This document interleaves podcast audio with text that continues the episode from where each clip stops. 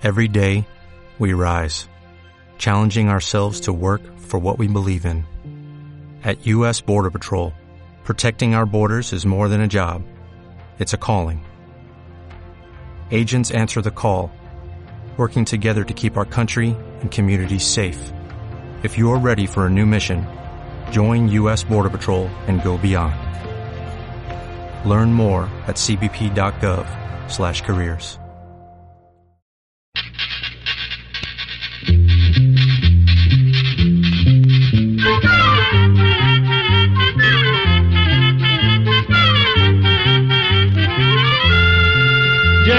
todo,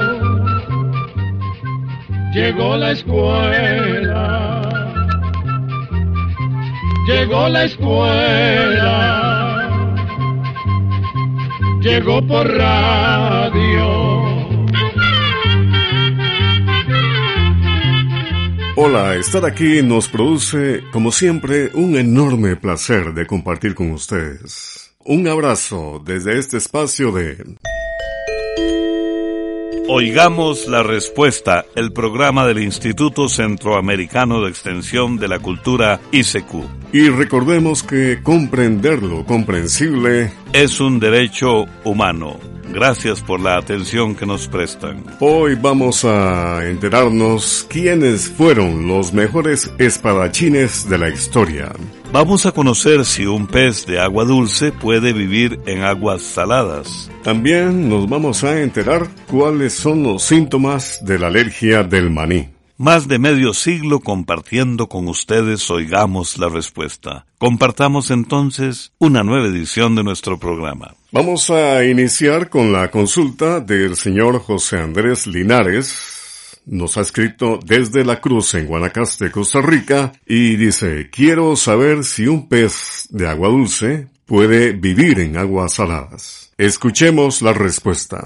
Vamos a decirle que la mayoría de los peces de agua salada solo pueden vivir en agua salada y los de agua dulce solo pueden vivir en agua dulce. Esto ocurre así debido a que a través de millones de años de evolución, el organismo de los peces se fue adaptando para estar de manera permanente en agua dulce o en el agua salada del mar. Ahora bien, hay algunas especies de peces que pueden sobrevivir tanto en agua dulce como en agua de mar. Estos son los peces migratorios, es decir, que viajan de un lugar a otro. Hay tres clases de peces migratorios que se mueven entre el mar y el agua dulce.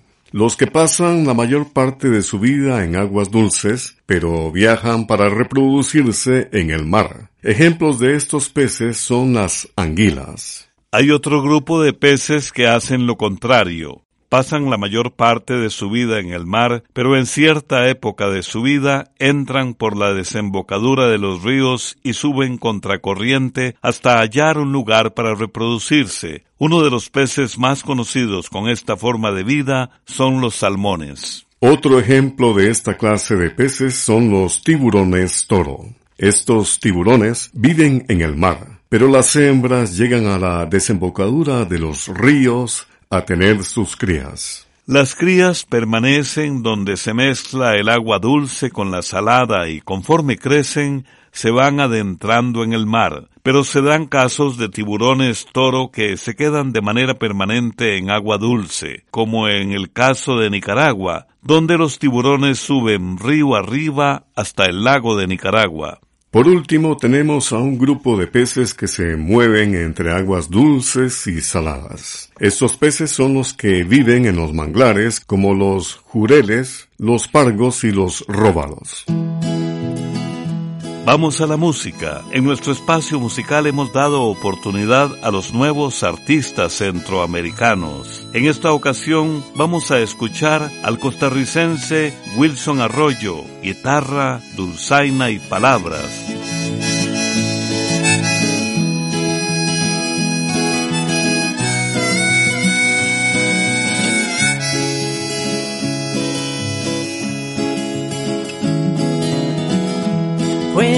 Sobre tus pies. Las arenas recorridas por la inercia de la vida, escasos de voluntad, así arrastran las mareas, las arenas que a la orilla, apuñadas, solo esperan, solo son un grano más.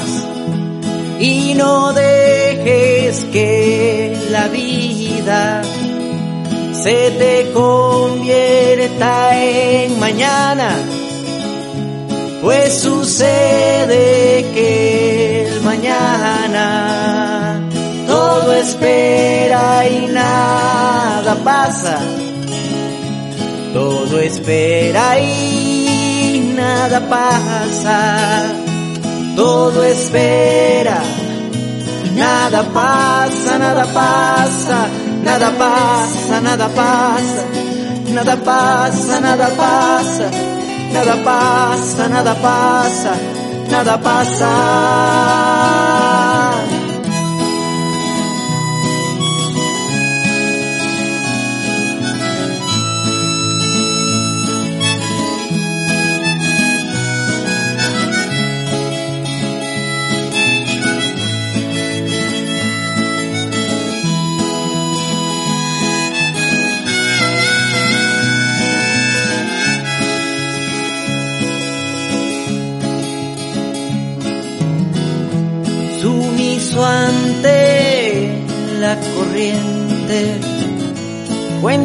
Un minuto más.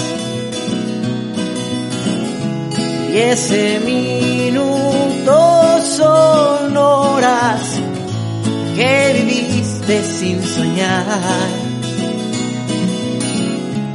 Así arrastran las mareas las arenas que a la orilla, apuñadas, solo esperan, solo son un grano más.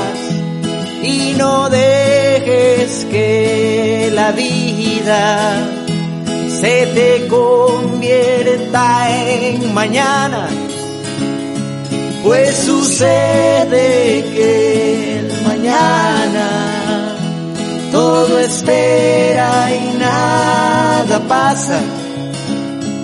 Todo espera y nada pasa. Todo espera, nada pasa, nada pasa, nada pasa, nada pasa, nada pasa, nada pasa. Nada pasa, nada pasa, nada pasa.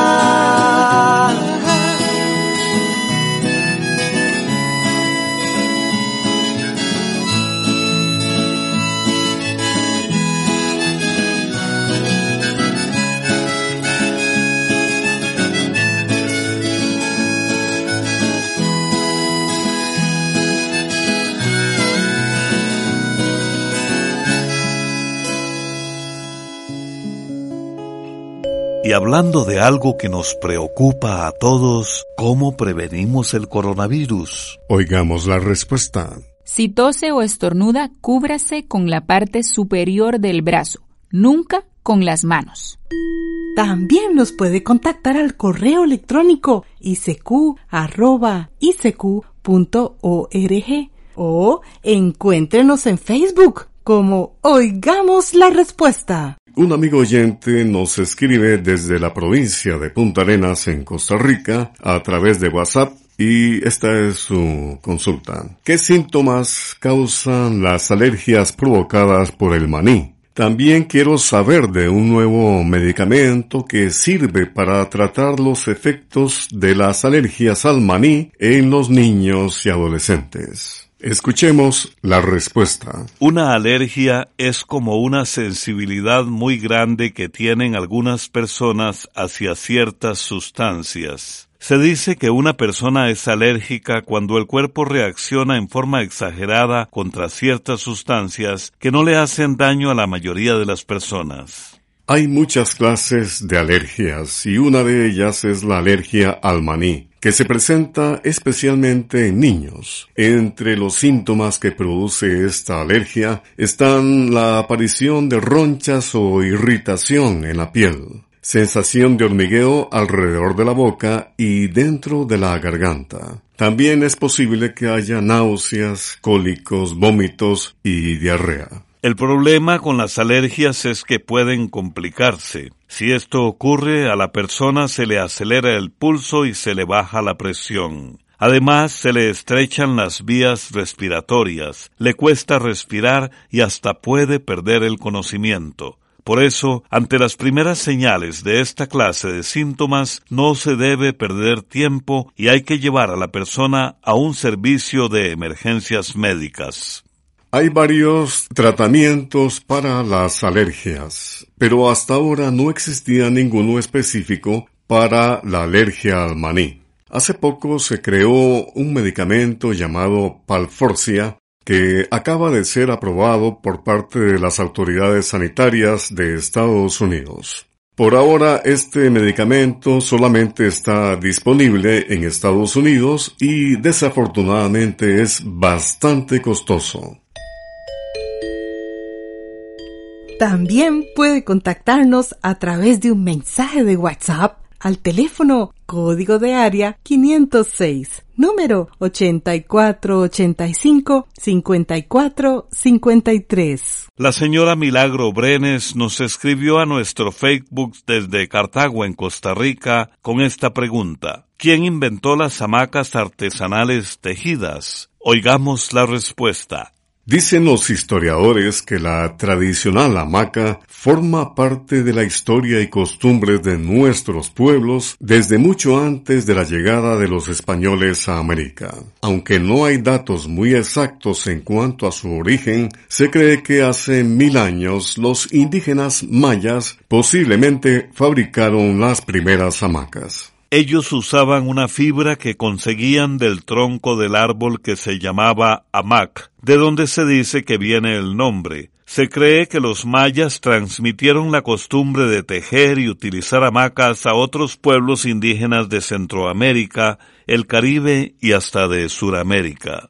Cuando los primeros conquistadores españoles llegaron a nuestras tierras, observaron a los indígenas descansando en esta especie de camas colgantes. Rápidamente aprendieron a utilizarlas, ya que se dieron cuenta de que esas hamacas eran cómodas, seguras e higiénicas. Al regresar a España, estas gentes se llevaron algunas hamacas, las cuales, por cierto, resultaron ser muy útiles para los marineros. Observaron que estos simples tejidos colgantes reducían el movimiento que había dentro de los buques y los mantenía frescos mientras dormían. De España, el uso de la hamaca se extendió a otros países europeos y de allí a muchos otros lugares del mundo. Hoy en día la hamaca es un objeto de lujo en hoteles y residencias de los climas tropicales, y los pueblos indígenas y los campesinos de nuestros países continúan utilizando la sabrosa hamaca en lugar de camas y sofás y hasta como cunas para los bebés.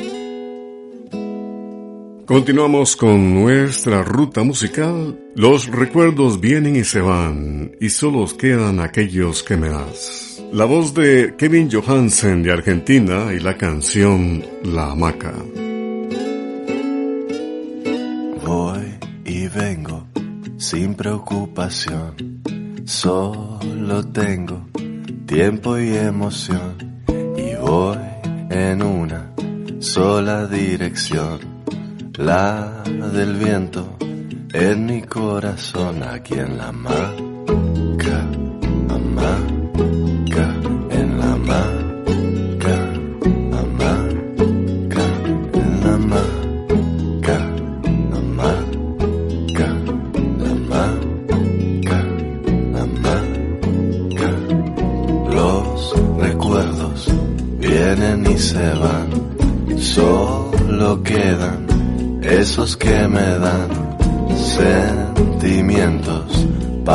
parecidos al movimiento que solo consigo aquí en la mar.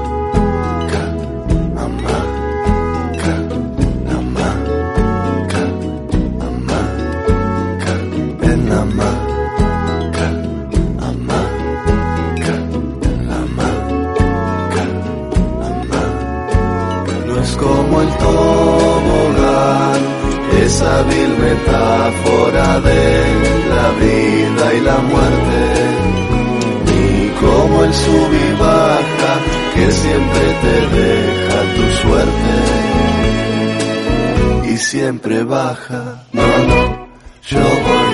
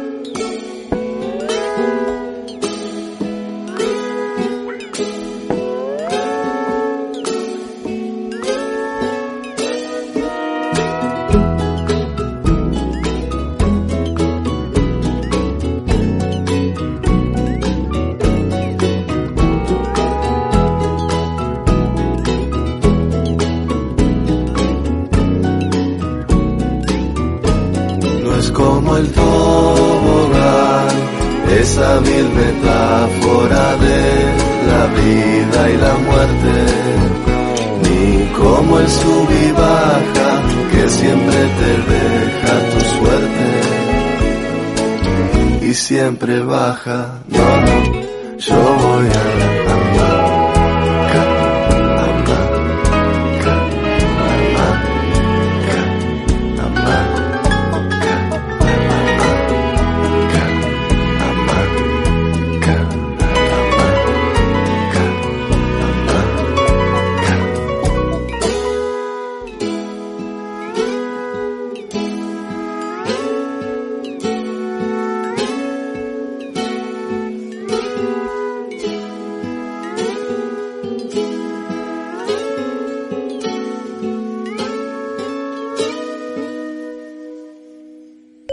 hablando de algo que nos preocupa a todos, ¿cómo prevenimos el coronavirus? Oigamos la respuesta. Evite tocarse la cara porque el virus entra por la boca, la nariz y los ojos.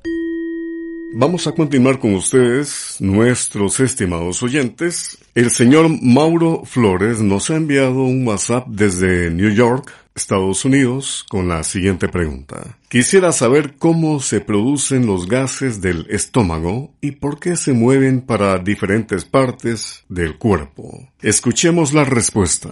Todos los seres humanos producimos gases. Esos gases se producen como parte normal de la digestión de los alimentos. Las bacterias que hay en los intestinos se encargan de descomponer todo lo que comemos y como parte del proceso se producen gases en forma moderada. Pero hay alimentos que no se digieren bien, se fermentan en el intestino y se producen más gases de la cuenta. Eso pasa, por ejemplo, con las vainicas, los frijoles, las cebollas, el brócoli, el repollo y la levadura de pan. Además, hay gente que no puede digerir bien la leche y eso también les produce gases. Es también corriente que traguemos pequeñas cantidades de aire cuando estamos comiendo o bebiendo, sobre todo si lo hacemos muy rápido. Los gases se sienten solo en el estómago e intestinos, no en otras partes del cuerpo. Por lo general, tener gases no significa nada anormal ni es síntoma de enfermedad. Sin embargo, hay ciertas enfermedades como las gastritis, el colon irritable, la enfermedad celíaca y otros padecimientos intestinales que también pueden producir más gases en las personas. Por eso, si además de gases la persona siente dolor de estómago, vómito, diarrea, estreñimiento, pérdida de peso, sangrado y a veces acidez estomacal, es mejor ir donde un médico para que la examine música centroamericana, latinoamericana, música que nos identifica. Chabela Vargas partió de Costa Rica con sus sueños y su guitarra a México e hizo de esa tierra su patria. Triunfadora en escenarios del mundo, Chabela Vargas, arrieros somos.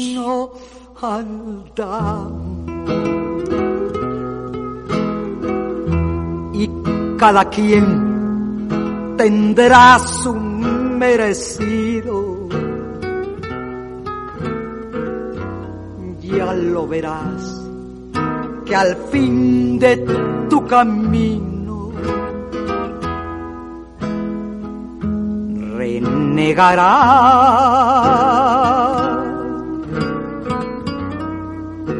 hasta de haber nacido.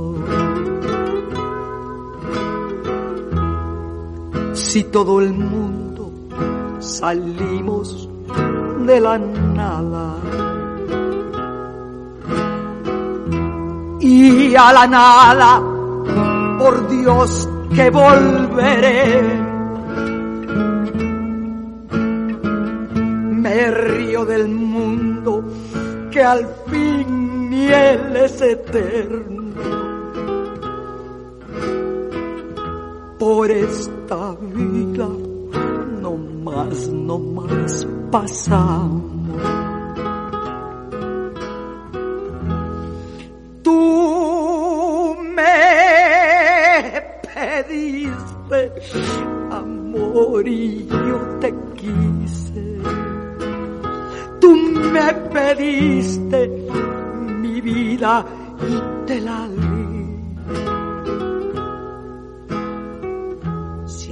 fin de cuentas te vas posanda y vete. Que la tristeza te lleve igual que a mí.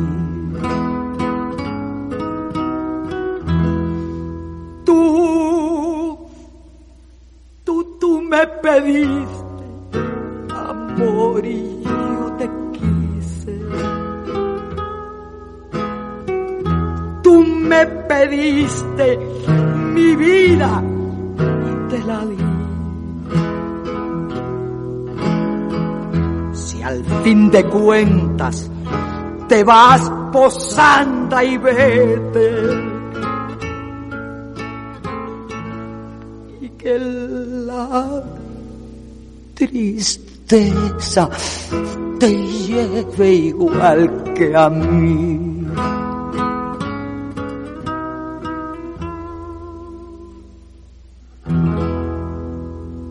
Y hablando de algo que nos preocupa a todos, ¿cómo ayudar en tiempos de pandemia? Oigamos la respuesta. Siendo solidarios, es decir, pensando en los demás. Compre alimentos para el que no tiene.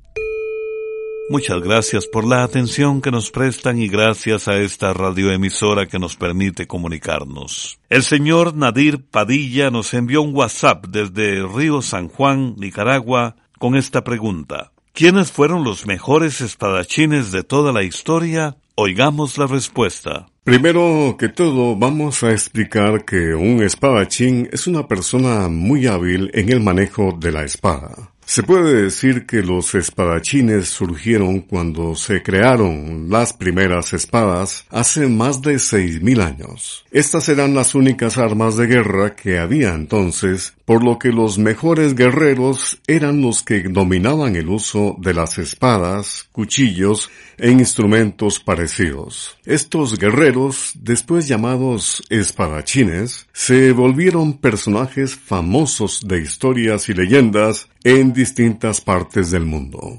En la Europa de hace 400 años hubo varios maestros en el manejo de las espadas que dedicaron su habilidad no solo para preparar guerreros, sino que también escribieron manuales acerca del uso de esta clase de armas. En esas épocas los caballeros y nobles buscaban dominar el arte del manejo de la espada para enfrentarse en duelos por los más variados motivos. Sin duda alguna, entre los espadachines más conocidos de Europa están los mosqueteros de la Guardia del Rey de Francia.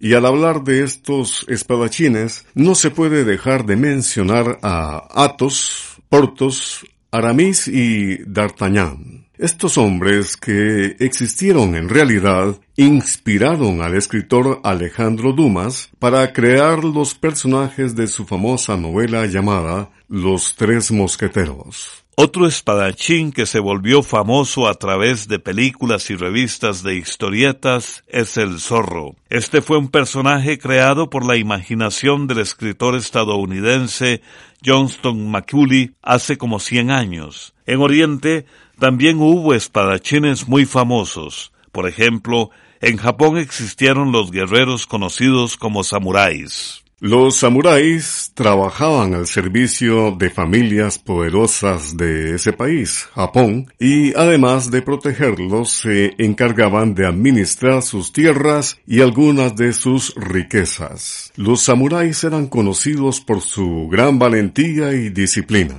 Se preparaban constantemente para el combate y se mantenían fieles a sus señores, a quienes protegían incluso con sus propias vidas. Los samuráis más famosos de Japón vivieron durante los siglos XII al XVI. Con el invento de las armas de fuego, los espadachines fueron perdiendo importancia y su actividad se convirtió en una mezcla de deporte y espectáculo. Es lo que hoy en día se conoce como esgrima y se enseña en varios países del mundo. Al final de nuestro programa les compartimos un proverbio ruso que dice, Si caminas deprisa, alcanzas a la desgracia. Si vas despacio, la desgracia te alcanza a ti. Programa B Control 22. Y así llegamos al final del programa del día de hoy. Los esperamos mañana en este su programa Oigamos la Respuesta. Mándenos sus preguntas al apartado 2948-1000 San José, Costa Rica. También puede enviarnos sus preguntas al correo electrónico isq.org o encuéntrenos en Facebook como Oigamos la Respuesta.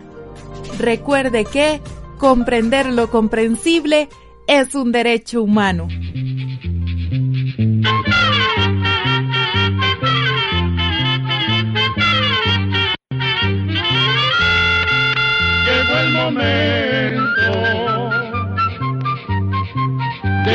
Despedirnos. Se va a la escuela, se va cantando.